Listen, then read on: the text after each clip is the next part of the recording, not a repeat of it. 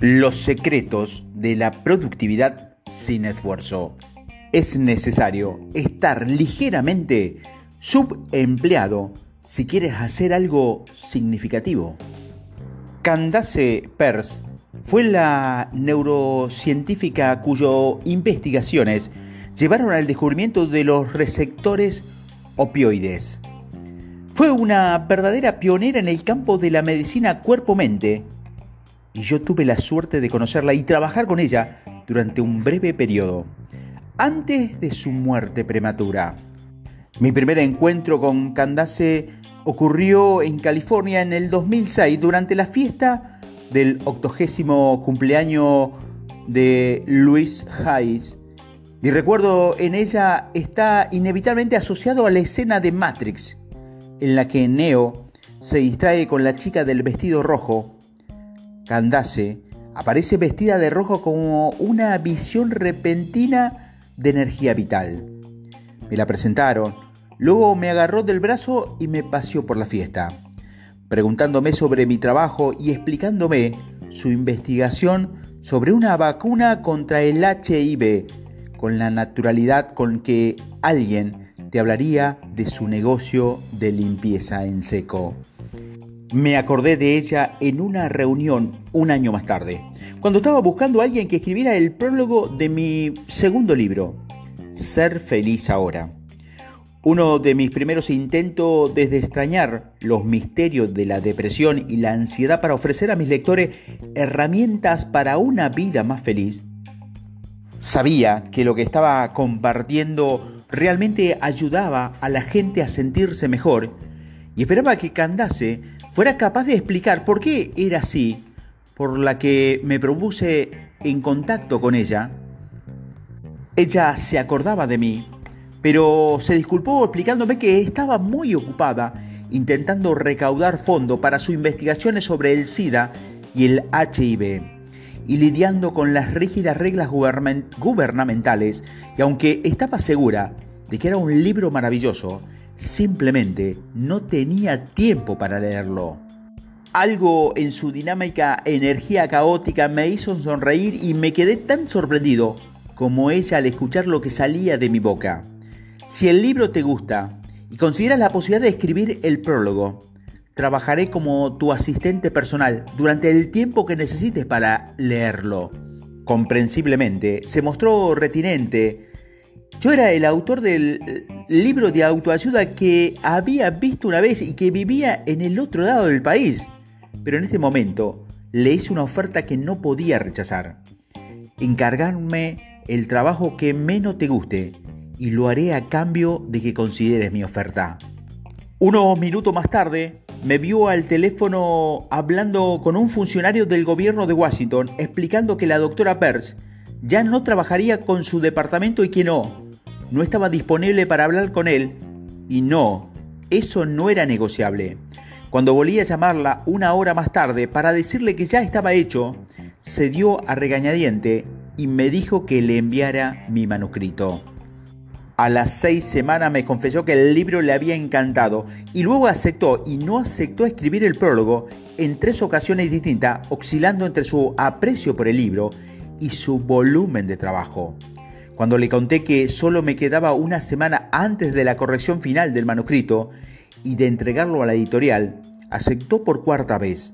Viéndolo ahora en retrospectiva, creo que no debería haberme sorprendido que en tres días antes del plazo final, me escribiera un correo electrónico para abandonar por apariencia y última vez.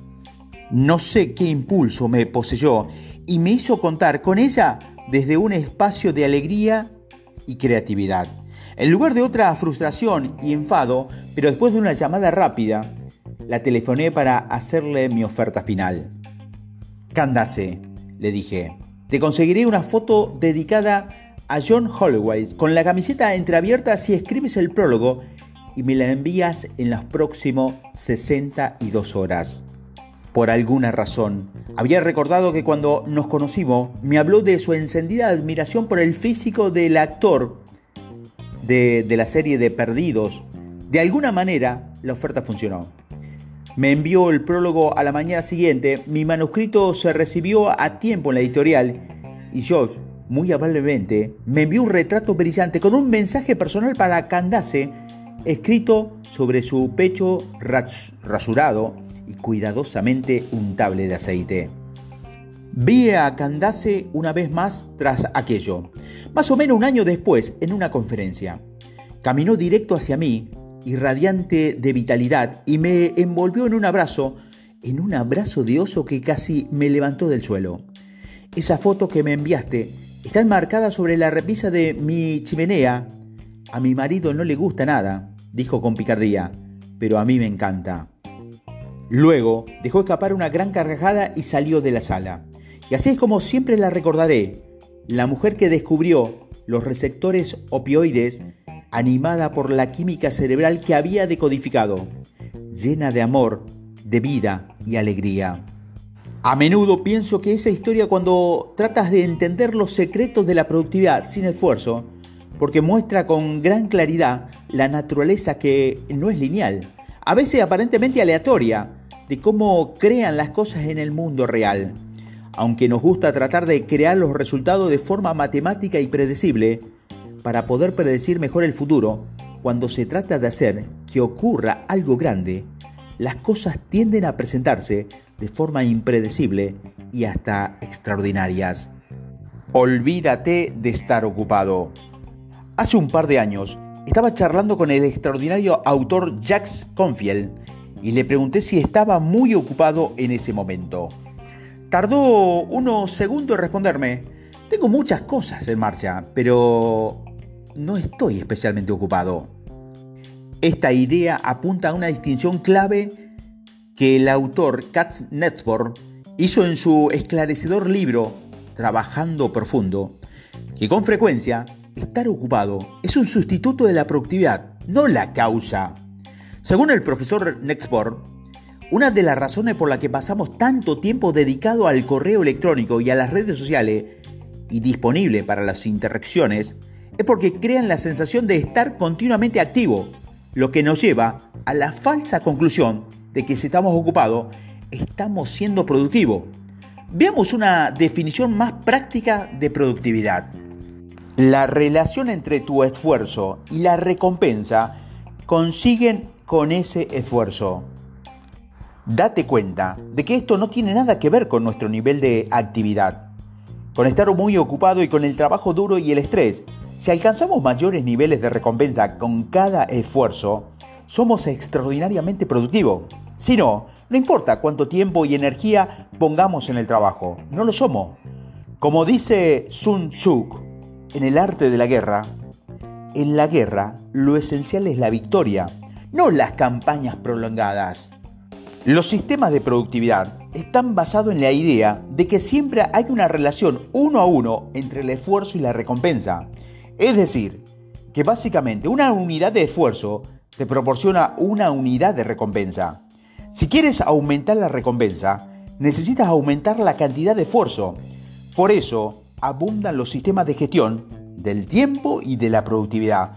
Por el modo uno a uno, la productividad es un juego de números en el que siempre necesitas hacer más para ganar más. Compara eso con alguna ocasión en la que viera disminuir tu rendimiento. Tal vez estabas agotado o habías trabajado en algo durante tanto tiempo que llegaste a un punto en que los árboles no te dejan ver el bosque. En esta situación, podríamos decir que la relación entre el esfuerzo y la recompensa es de 3 a 1. Necesitas 3 unidades de esfuerzo para lograr una de recompensa. O vamos a dar vuelta esta experiencia. ¿Qué sucedería si pudiéramos conseguir rendimientos exponencialmente superiores a tu esfuerzo. En lugar de 3 a 1, incluso del 1 a 1, podría llegar a 1 a 2, 1 a 3, 1 a 5, hasta llegar a un infinito. El nombre que le doy a esta relación entre recompensa y esfuerzo es productividad sin esfuerzo. No porque no hagas nada, sino porque las recompensas a tu esfuerzo son desproporcionadas. Piénsalo de este modo. Los altos niveles de productividad no son el resultado de exprimir más naranjas, son el resultado de conseguir más jugo al exprimir. Esto no significa que no tengas que dedicar horas. No conozco a nadie que produzca resultados de calidad y que no lo haga. Pero que esas horas las viva como trabajo duro o incluso como estar ocupado y no como más reflejos de tu estado de ánimo. Y lo que obtengas de ella está en función de dos sencillas variables. Una, te lo estaba pasando bien. Y dos, estaba agotado. Uno, cuando hablamos de te estaba pasando bien, me acuerdo de mi amigo y mentor, el doctor George Frankis. Frankis ha dedicado mucho tiempo a explorar este tipo de productividad sin esfuerzo. ¿Qué es lo que provoca que obtengamos más o menos dinero de todo lo que hacemos? Una de sus observaciones es que somos más productivos en la parte de nuestro trabajo que disfrutamos y menos en la parte que nos desagrada, nos molesta o incluso odiamos. De hecho, como explica Marcus en su libro Lo único que necesitas saber, un estudio realizado por Galux con personas que habían estado en lo más alto o cerca durante al, al, menos 20 años, mostró que lo que todos ellos tenían en común era que habían descubierto lo que no les gustaba hacer y dejaron de hacerlo. Si bien esto puede parecer de sentido común, cuando no puedes permitirte encargar el trabajo que no te gusta a otra persona o no quieres, probablemente haces lo mismo que la mayoría, aplazar la tarea tanto como puedas y luego, cuando realmente tengas que realizarla, te la quitas de encima de la forma más rápida y menos dolorosa posible. Aunque quitártela de encima, sin duda, es más productivo que nunca ponerlo a ello, no es una estrategia eficiente a largo plazo. Y lo que se lleva a cabo con una mentalidad aterradora de tengo que hacer esto cuando antes, raramente va tan bien como debiera. Entonces, ¿cuál es la alternativa? Sencillo, empieza a disfrutar de todo lo que haces. Así, a primera vista, esto parece un desafío evidentemente ridículo y posiblemente incluso imposible. Después de todo, ¿cómo puedes disfrutar poniendo al día todos esos correos electrónicos acumulados o haciendo llamadas de telemarketing o pidiendo dinero al banco con cualquier otra parte de mi trabajo si pienso en ello como un mal necesario. Pero la cuestión es que nuestras preferencias no son definitivas. De hecho, la mayoría de ellas son la consecuencia arbitraria de las vivencias de la infancia, el condicionamiento cultural y el refuerzo psicológico. Tanto lo que disfrutamos como lo que no se basa en una experiencia limitada o incluso de segunda mano, perpetuada inconscientemente por el pensamiento de eso no me gusta. Por ejemplo, cuando era niña, una mujer se vio obligada a tomar un vaso de leche que había quedado bajo el sol en el patio de su escuela y ella se puso enferma. Esa experiencia se transmitió a sus hijos, que crecieron odiando la leche sin siquiera haberlo probado. Por el contrario, en mi casa, crecimos tomando leche con los cereales de desayuno, con la merienda después del colegio y para cenar. Y los hijos de su hermana, de adulto, aún beben leche todos los días. Todos nosotros tenemos la maravillosa oportunidad de abandonar nuestras preferencias adquiridas y de recuperar nuestro estado natural de disfrute indiscriminado de cualquier momento. Cada vez que superamos nuestros pensamientos y nos concentramos en lo que estamos haciendo, aprendiendo más y lo hacemos mejor, con el tiempo, ese disfrute discriminado conduce a mayores niveles de compromiso y a un impulso natural de nuestro nivel de productividad, aparentemente sin esfuerzo. Como breve comentario final, después de leer esto, iba a salir a la calle y descubrí que mi perro había dejado en el acceso a la puerta de entrada llena de excrementos. Después de un breve ráfaga de pensamiento sobre las delicias de ser propietario de una mascota y las molestias de tener que limpiar después de haber estado intentando escribir algo importante sobre los seres humanos, me reí de mí mismo y decidí tratar de disfrutar con la tarea. Menos de cinco minutos después, toda la zona estaba impoluta, limpia con la manguera y con el mejor aspecto de que se había tenido en semanas. Y le di las gracias a mi perro por ese recordatorio cuidadosamente planificado. Segundo, estás agotado. Si ha de escoger mi cita favorita sobre el secreto de la productividad, sin esfuerzo, sería de George Schwartz que dice, esta es la verdadera alegría en la vida, ser usado para un propósito que tú mismo reconoces como poderoso, estar completamente agotado cuando te arrojen al cajón de los trastos, ser una fuerza de la naturaleza en lugar de un soquete febril y egoísta lleno de malestar y resentimiento quejoso de que el mundo no se dedique enteramente a hacerte feliz.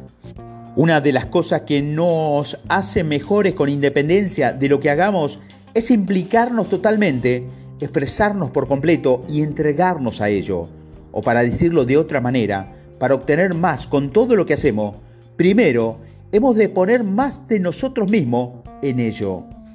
Al igual que ocurre con el disfrute, el compromiso total e indisciplinado en nuestro estado natural, piensa en un bebé que observa un móvil, juega al escondite con su padre o descubre la alegría de tener manos y pies. No está distraído por actividades mentales extrañas, sino totalmente comprometido con la tarea que tienes entre manos. Por el contrario, fíjate en los adultos de alrededor, que caminan sonámbulos por la vida, preocupado por sus problemas, distraído con su dispositivo y en palabra de News Potman, entreteniéndose hasta que llegue la muerte. Mientras nos debatimos pensando si deberíamos hacer o no lo que estamos haciendo, la mitad de nuestra energía se pierde en esa conversación interna. Nos quedamos tan atrapados en el cuestionamiento de lo que estamos haciendo que no queda espacio en nuestra cabeza para las ideas nuevas sobre cómo llevarlo a cabo. Es como tener un motor de 12 cilindros en lo que solo funcionan dos. Todo parece una pendiente hacia arriba.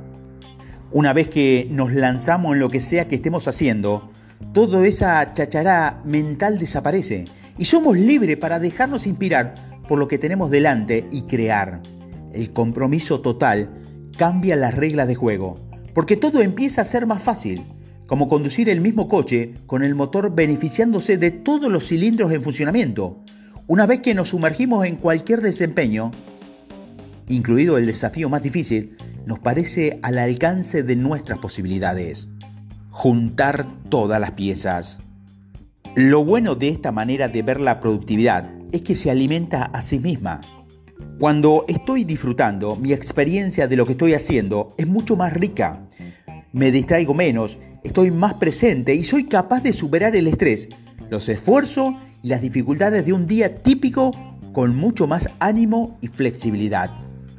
Cuando estoy completamente implicado, mi rendimiento es muchísimo mejor.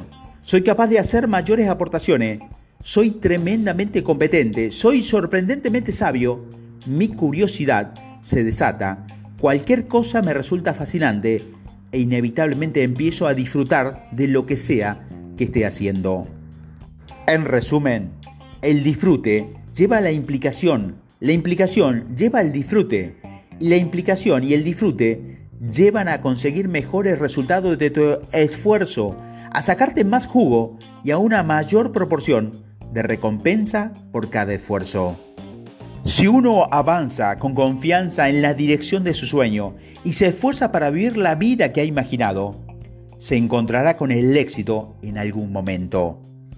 En este sentido, la productividad sin esfuerzo no consiste en trabajar más duramente o incluso con más inteligencia.